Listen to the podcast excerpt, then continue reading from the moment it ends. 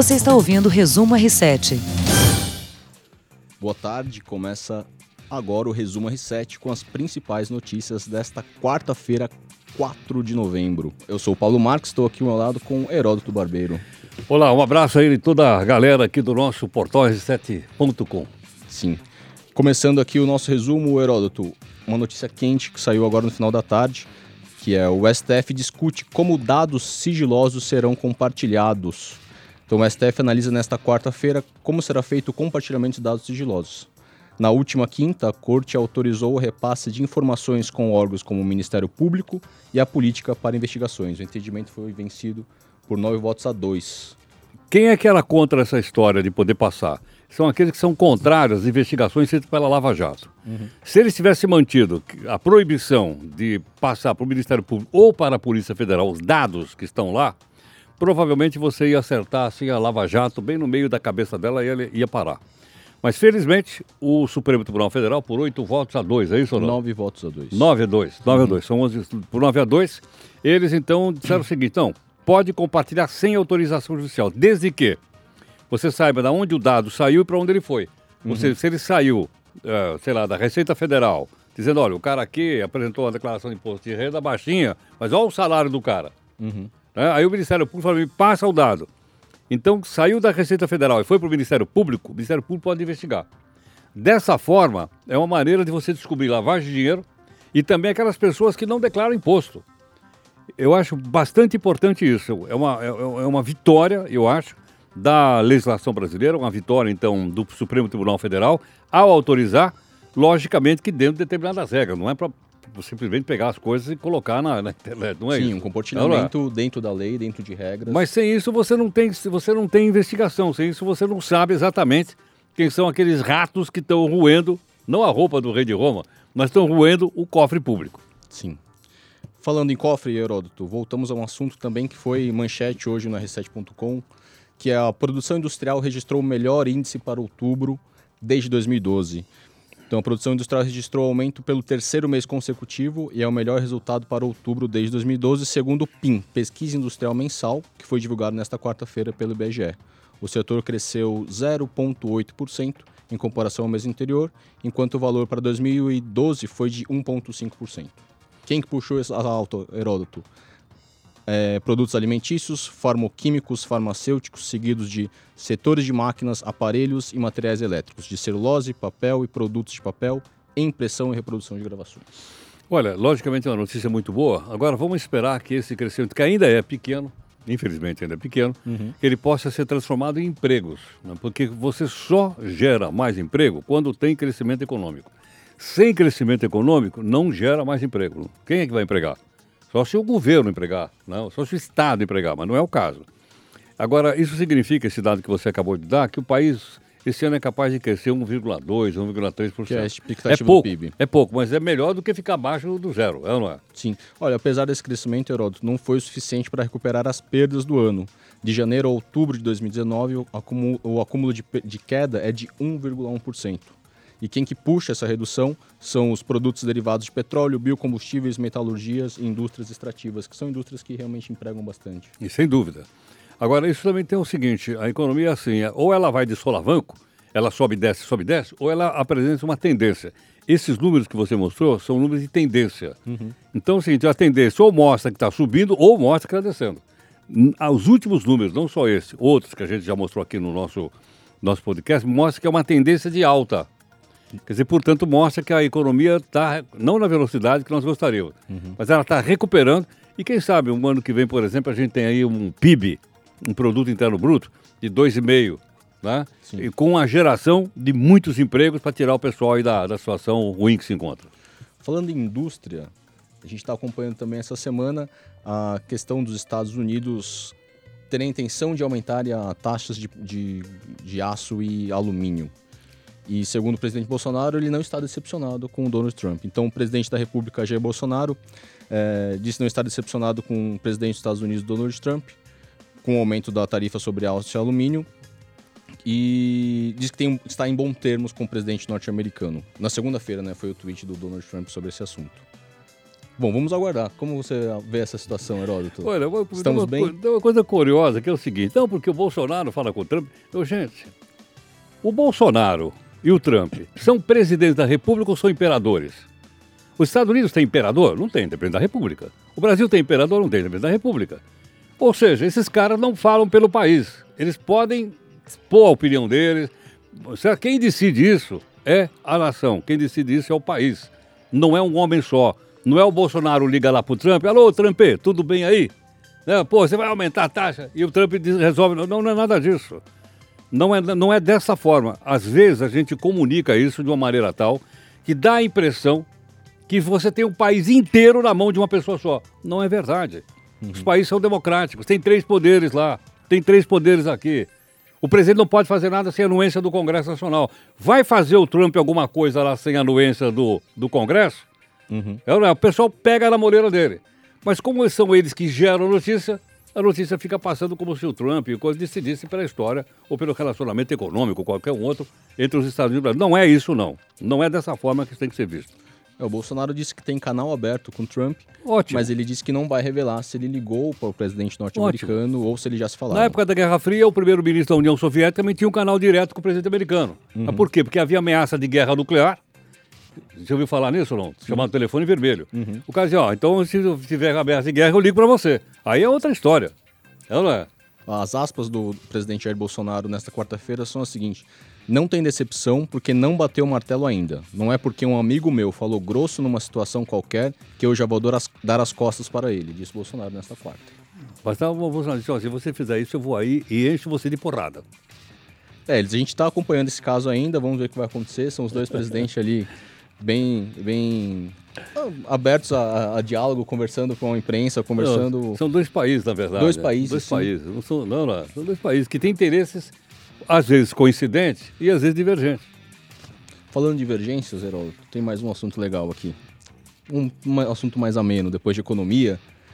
É, o número de casamentos caiu 1,6% em 2018, segundo o IBGE, dados publicados nesta quarta-feira também. Então, foi registrado 1 milhão 53.467 casamentos civis em 2018, contra 1 milhão 70.376 em 2017, uma queda é, de 1,6%. Você é casado, Heródoto? Eu sou casado.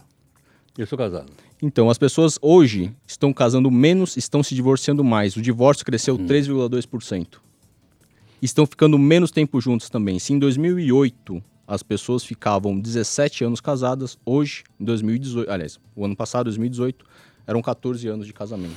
Mas olha, isso tem vários motivos interessantes, né? Um deles é a própria, o ritmo de vida mudou, as pessoas às vezes estão se casando mais tarde, não é? Sim, os homens estão casando com 30 anos e as mulheres com 28 anos, um 28 anos. E as mulheres, quando podem, elas deixam a maternidade para um pouco mais, para poder fazer carreira, etc, etc. Sim. A própria ascensão social e econômica da mulher também ajuda a mudar esses números. Eu acho que esses números são novidades no Brasil, mas não são novidades fora do Brasil, não.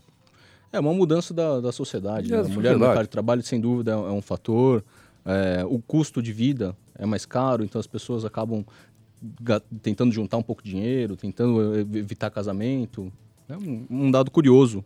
Eu não sou casado hum, e tenho muitos amigos que não são também. Então acho que é, é uma tendência mesmo, assim. Acho que é uma, as pessoas realmente estão casando menos, ficando menos tempo juntos. Mudou a sociedade, né? E Heródoto, toda quarta-feira nós temos a nossa amiga Aline Sordilli, nossa colunista de tecnologia, que nos acompanha aqui nesta mesa no, no Resumo R7.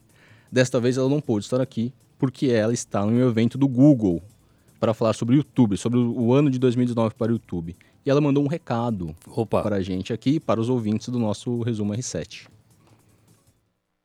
Oi pessoal, boa tarde. Pessoal que está ouvindo e assistindo aí o Resumo R7, tudo bem com vocês? Oi Pablo, oi Heródoto. Estou aqui no Google, num evento do YouTube, onde eles estão apresentando novidades do YouTube para o ano que vem e para coisas legais que aconteceram esse ano. Muita coisa de esportes, é, contra fake news, é, como destaque das notícias, que são os conteúdos mais acessados do YouTube. É, e tá um cenário bem interessante aí pra gente que faz produção de conteúdo. Mas hoje eu vou falar para vocês sobre um negócio que está rolando demais na internet, que é para todo mundo prestar muita atenção, que são os golpes por WhatsApp. A gente tem que prestar atenção e tomar cuidado com tudo o que falam pra gente no WhatsApp. É, se, ai, me passa a sua conta, ai, eu tô precisando de dinheiro, ai, me empresta não sei o quê, ou eu tô organizando uma festa. A gente pode ver isso com a Lesha, a cantora, com o Portioli, com o enterro do Gugu. As pessoas é, fazem, é, estão se aproveitando de tudo que é evento para enganar pessoas e extorquir pessoas. Às vezes é o enganar pelo enganar, às vezes é para extorsão de dinheiro. Então, confirme sempre com quem vocês estão falando, não entreguem seus dados, não comprem coisas. Tem é, um homem perdeu dinheiro tentando é, comprar um celular pelo WhatsApp. Só falem com pessoas e entidades que vocês conheçam, com WhatsApps verificados é, comercialmente, se é um WhatsApp comercial, tá? E é, entre no R7 que o Pablo preparou uma matéria especial para ensinar como fazer verificação de segurança em duas etapas no seu WhatsApp e quais as dicas você tem que ter para verificar se uma conta é verdadeira ou falsa, tá bom? Quarta que vem a gente está ao vivo. Beijo, beijo, beijo. Aguardamos ansiosos. Opa, o, o comentário tem que ser seu, né, Pablo? Mas vamos dividir essa, essa bola, Heródoto. É o seguinte, qual que é o golpe que está agora pegando muita gente na internet. As pessoas, os golpistas, os cybercriminosos, os hackers, estão mandando mensagens para, o, para as pessoas como se fossem da assessoria ou da equipe de pessoas famosos. Então, nessa semana, quem compartilhou essa história foi o apresentador Celso Portioli, que disse que uma pessoa, dizendo ser da sua equipe, estava mandando mensagem para seus contatos e pedia é, como se estivesse fazendo uma festa e que a pessoa deveria enviar um código de acesso para confirmar o convite ou alguma coisa assim. Esse código de acesso que a pessoa recebia, na verdade, é o PIN de segurança, que é uma sequência de quatro números que dá acesso ao seu WhatsApp. Então a pessoa perdia a conta do WhatsApp. Só que o golpe não parava aí. Após conseguir o acesso ao WhatsApp de alguém, essa pessoa, esse criminoso, acessava os contatos, as conversas e começava a mandar mensagem. Oi, Herói, tudo bem? É o Pablo. Olha, eu não vou poder chegar nesse, nessa gravação do podcast hoje e eu, porque eu furou meu pneu. Você não pode depositar mil reais na minha conta? Caramba. E como era uma pessoa conhecida e uma história que a pessoa acreditava, era alguém que confiava, a pessoa acabava depositando dinheiro. Caramba. Então, qual que é a criatividade? O golpista aproveita a imagem de um famoso para convencer uma pessoa de que é alguém e aí consegue extorquir o dinheiro e roubar a conta. As pessoas estão perdendo a conta no WhatsApp. Caramba, incrível, hein? Isso você ver a criatividade. Aonde vai, né?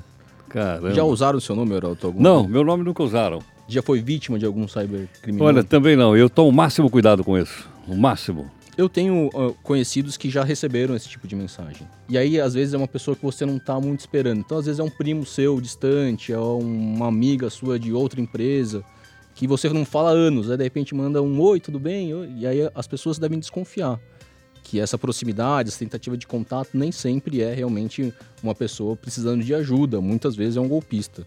Então, não foi só o Celso Portioli. Então, teve a, a cantora Preta, a cantora Alexia, teve é, atrizes, outros atrizes que tiveram problemas com isso porque usaram um nome para aplicar golpes e roubar dados, roubar contas é, de WhatsApp. Então vale ficar atento. Como se proteger? Verificação em duas etapas. É uma barreira extra de segurança, então se você por acaso caiu nesse golpe enviou esse PIN, existe uma senha que o próprio usuário deve criar. Nas configurações do WhatsApp ele faz esse ajuste, que só ele sabe. Então o WhatsApp não sabe, o WhatsApp não vai mandar para ninguém. E aí, se por acaso alguém tentar roubar, nessa barreira de segurança ele vai ser impedido. Então essa é a melhor maneira de evitar. Mas o ideal é não dar confiança para esse tipo de. E não passar dados, né? Não passar dados, não confirmar louco. informações, perguntar endereço, falar banco. Se a pessoa começa com muita informação, desconfie que algo está errado. Então o ideal é sempre ficar muito atento, só falar com pessoas que você conhece, não, não acessar sites desconhecidos. Se for uma pessoa que você desconfia que, é- que está errado aqu- aquela conversa, saia da conversa, liga para a pessoa. É o melhor é sempre ser precavido. Mesmo que aquela história depois se confirme, é melhor você manter um pé atrás. Claro, sem dúvida. Bom, prestar maior atenção aqui. Como às quartas-feiras, eu costumo indicar o nosso R7 Studio, que é a matéria especial do R7.com. A última que foi publicada é Futebol, a realidade longe dos sonhos, do Eugênio Goscinski. que é sobre as pessoas que tentaram a carreira de jogador de futebol, quase foram jogador de futebol. Então, que caminho seguiram? Quais foram os desafios? Qual que é a, a, hoje a realidade do futebol? Qual, qual que é o sonho para se alcançar ser jogador de futebol? Então, uma matéria legal, uma matéria completa com arte, vídeo, foto. Vale a pena acessar r7.com. Procure nossos R7 Studios, que vale a pena a leitura, é um conteúdo muito especial. Legal. Nesta quarta-feira ficamos por aqui. Vamos ver. Acompanhe o Resumo R7 todos de segunda a sexta às 5 horas ao vivo ou então nas principais plataformas de streaming. Entra lá, baixe, escute, se informe e é isso.